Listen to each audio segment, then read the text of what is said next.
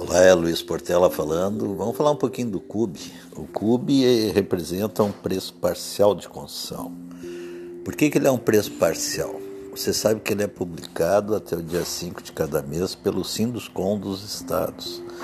Ele é um preço parcial porque ele envolve apenas material, mão de obra, despesa administrativa e locação de equipamentos. Então você tem assim fora do CUB impostos, taxas, elevador, playground, uh, lucro do construtor, lucro do incorporador, o terreno, garagem, uma série de coisas que não estão no CUB. Então, cuidado, tá, pessoal? Eu já vi muita gente boa utilizando o CUB para calcular o valor de imóvel. Ele é um preço simplesmente parcial, ok? Muito cuidado nisso. Não utilize o CUB para qualquer coisa porque ele não serve. Combinado?